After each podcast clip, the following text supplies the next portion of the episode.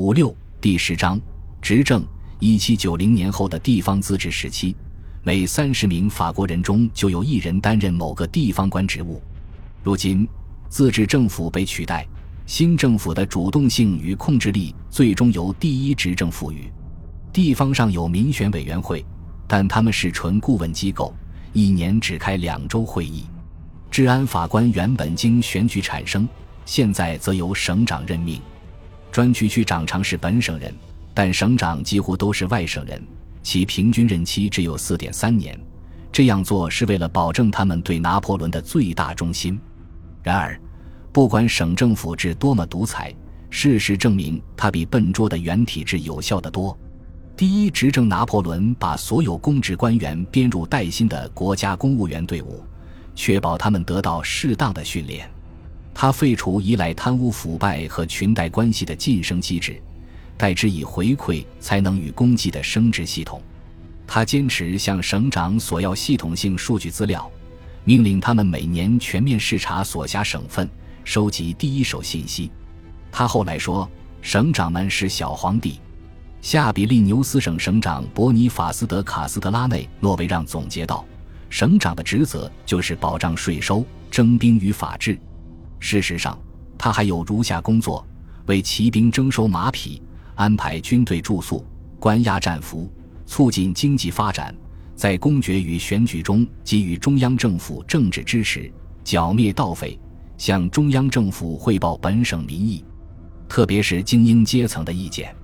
只有在扶贫、基础教育等拿破仑不感兴趣的领域，各省才有较大的权利。一旦天气允许。法国与奥地利及其盟友的战争就会一触即发，所以拿破仑需要重新装满几乎全空的国库。他只是歌单向十五家左右的巴黎最富有的银行借一千二百万法郎，银行只肯出三百万，并提出有用建议：靠发行国家彩券募集剩下的钱。拿破仑不为所动。一八零零年一月二十七日。他直接逮捕了法国最有实力的银行家，拥有很多海军补给合同的加布里埃尔·乌弗拉尔。有传言说，近四年来，乌弗拉尔靠这些合同赚取了八百万法郎。乌弗拉尔的命运让其他银行家对钱款数额松了口，但拿破仑想为法国财政打造坚实的多的基础。此前，他实际上需经银行家和承包商同意才能调动军队。他不能继续这样做了。二月十三日，戈丹开办法兰西银行，第一执政是首位股东。他不想恳求天性谨慎又不愿合作的巴黎银行业创办法兰西银行，转而向鲁昂制造商让巴泰勒米勒库特德康特勒和瑞士银行家让佩勒戈所求出示资金与指导。此二人位于最先管理法兰西银行的六位代理人之列。法兰西银行发行了面值为一千法郎的股份，其原始资本为三千万法郎。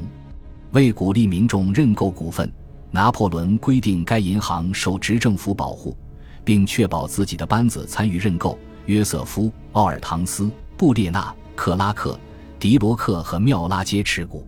法兰西银行理论上独立于中央政府，其实，在他正式开业之前，《真言报》就不得不声明。把它比作英格兰银行是不妥的，因为它的资金完全不会流向中央政府。然而，政府最后悄悄放弃了这一政策。法兰西银行的确资助了拿破仑战争。一八零三年四月，政府授予法兰西银行十五年的巴黎纸币独占发行权。一八零八年，该银行发行的纸币成为法定货币，支持它的不仅仅是银行担保，还有国家。拿破仑的支持树立了法兰西银行的金融信用，因此一段时间之后，该银行使现金流通量翻了一倍，使私印纸币与私人贷款贬值，建立地方分行，增加收益，扩大股东基础，发放更多贷款。简言之，创立了经典的良性商业循环。法兰西银行也承担重要的政府职能，如管理国家所有年金与津贴。拿破仑牢牢控制如此重要的机构。一八零六年四月，他把银行代理人换成亲自任命的一名行长、两名副行长。拿破仑从未彻底摆脱国库的向其他银行借债的处境，但法兰西银行缓和了逮捕他们的老板的需要。一八零零年二月十九日，拿破仑从卢森堡宫迁居至杜伊勒里宫。一七九二年八月，还是年轻军官的他目击人们把路易十六从杜伊勒里宫押至圣殿塔监狱。从那以后，他是第一个入住这座宫殿的统治者。康巴塞雷斯就任第二执政后，也有权入住杜伊勒里宫，但他明智的放弃了，因为他意识到自己住不了多久。也就是说，一旦拿破仑赢得全民公决，他就会想独占杜伊勒里宫。波拿巴夫妇搬进来后，拿破仑住进路易十六住过的二层房间，该地可俯瞰卡泰利娜德美第奇布置的花园。约瑟芬住进玛丽安托瓦内特住过的一层套间。据说他告诉一位侍从：“我能感觉到王后的灵魂。”他问我在他床上干什么。拿破仑似乎没这种顾虑。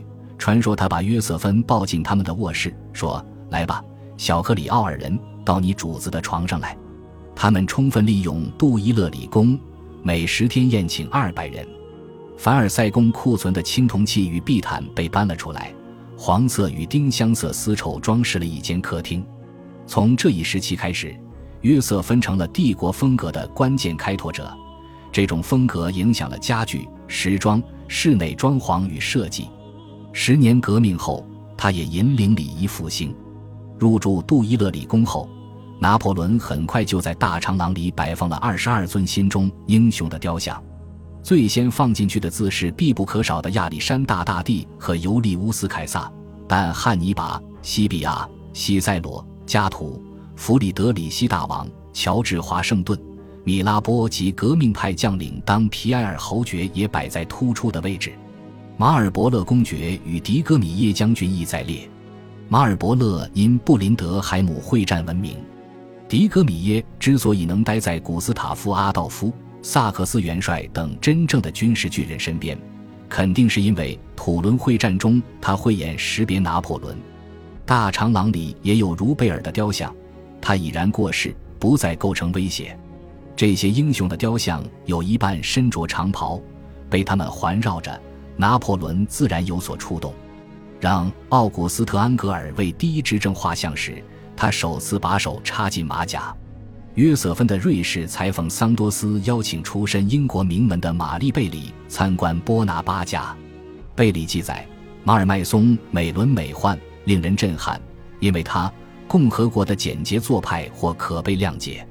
我见过凡尔赛宫和小特里亚农宫，但我从没见过比马尔麦松更壮观的建筑。他描述沙龙的样子，呈装点环境的丁香蓝色光亮绸悬挂着，其上用忍冬花式的纹路绣着 Maron，而且尽可能的体现品味。他兴奋地说：“第二个沙龙是有黄绸缎以及棕色与牛血红须边，甚至比第一个还瑰丽。”它的玻璃尤其漂亮，它们都蒙着黑纱，没有相框。接着，他描写塞夫勒茨花瓶、斑岩桌、镀有金色铜的支架、枝形吊灯、椅子、精致地毯、枝形烛台等物的可爱细节。进入波拿巴夫妇的卧室后，贝里吃惊非小，只见家具上盖着镶白边与金边的蓝色丝绸织物。他还发现他们其实睡一张床。拿破仑照常希望这一切物有所值。他担心被室内装潢商骗，就问一位部长铃绳末端的象牙柄值多少钱。部长不知道，拿破仑遂剪下象牙柄，交给一位贴身男仆，命令他换上平民服饰去几家店询价并订购一打。结果拿破仑发现，象牙饼售价要比装潢商开的价便宜三分之一，于是他把所有商人的账单统统削减三分之一。恢复大革命前巴黎的娱乐之都地位是第一执政的一项政策。阿布朗泰斯公爵夫人洛尔如此回忆道：“此举目的之一是振兴法国的老牌优势产业奢侈品业，如裙装业、马车业、银器业等。但拿破仑也觉得复兴的社会生活会折射出新政权的稳定性。大革命之前，奢侈品业是法国重要的经济支柱。”像欧洲丝绸业中心里昂等地，更是仰赖奢侈品交易。他决心振兴奢侈品业。第一执政经常穿镶金边红色塔夫绸外套，即所谓的红礼服。约瑟芬和杰出的丝绸商勒瓦谢先生劝他收下这件衣服。我不否认自己不太乐意穿这怪衣服，他告诉阿布朗泰斯公爵夫人洛尔，但人们会因此更欣赏我的决心。他的这身打扮吸引了插画家们，有人便把自己的作品取名为“身着盛装的法兰西共和国第一执政波拿巴”。执政卫队也领到了新制服，鞋子取代木鞋，掷弹兵头戴熊皮帽，身穿带白色贴边与红色肩章的品蓝色制服。普罗旺斯伯爵乃路易十六的弟弟。自从1795年他的侄儿死后，他便自称国王路易十八。当时，路易十八在库尔兰叶尔加瓦宫流亡。就在拿破仑搬进杜伊勒里宫后的第二天，他致信对方，请求获准返回法国。这时机可谓相当不巧。路易十八称，只要拿破仑助自己复位，他可以选择王国的任何职位。六个多月后，拿破仑回信了。他最后写道：“感谢您写下的衷心好意。”作为一名前雅各宾分子，他的话也许比人们预期的更富同情意味，但他传达的信息明确坚决：“您不要想着回到法国，您要回来就得踏过十万尸骨，为了法兰西的和平与安宁，牺牲您的利益吧。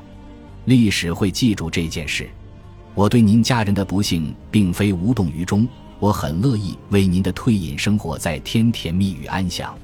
拿破仑和勒德雷尔，马雷说起路易十八的信，信写得非常美，真的非常美。但结果是我回了信，他同样出色。约瑟芬和拿破仑打趣，他说自己的保王党朋友承诺，只要他帮助波旁复辟，他们就在骑兵竞技场给他塑像。把他塑造成为国王加冕的天神，拿破仑于是开玩笑道：“是的，然后拿我的尸体奠基座。”然而，波旁家族不会那么轻易就接受流放生活，因为他给了路易十八那番斩钉截铁的回答。从一八零零年秋天开始，波旁势力便开始密谋杀死他。在十五周不到的时间里，拿破仑有力地完成了下列事务：他结束法国革命。送走西埃市教士，他颁行法国新宪法，为法国财政打下坚实基础。他钳制反对派媒体言论，开始了结乡间盗匪与旷日持久的忘代战争。他设立元老院、保民院、立法院、参政院，不拘以往政治关系任命人才为官。他拒绝波旁王朝，向英奥求和。他以压倒性优势赢得全民公决，重组法国地方政府。并开办法兰西银行。今天我有些像模特，失去了自由和幸福。三月十六日，拿破仑致信莱茵军团司令莫罗。当时法国正准备再战奥军，伟大固然极妙，但只有回首过去或展望未来时才妙。我嫉妒你的福气，你将率英勇的部下成就伟业。我心甘情愿拿我的执政权位换你麾下的旅级将军肩章。我强烈希望情势允许我前来助你。三周之后出现的正是他说的这种情势。奥军将领米夏埃尔·冯·梅拉斯在卡迪伯纳之战中击败让·德·迪厄苏尔特将军，把后者赶回萨沃纳，并迫使马瑟纳进入热那亚。随后，热那亚被围，于是重返疆场的时刻到了。感谢您的收听，喜欢别忘了订阅加关注。主页有更多精彩内容。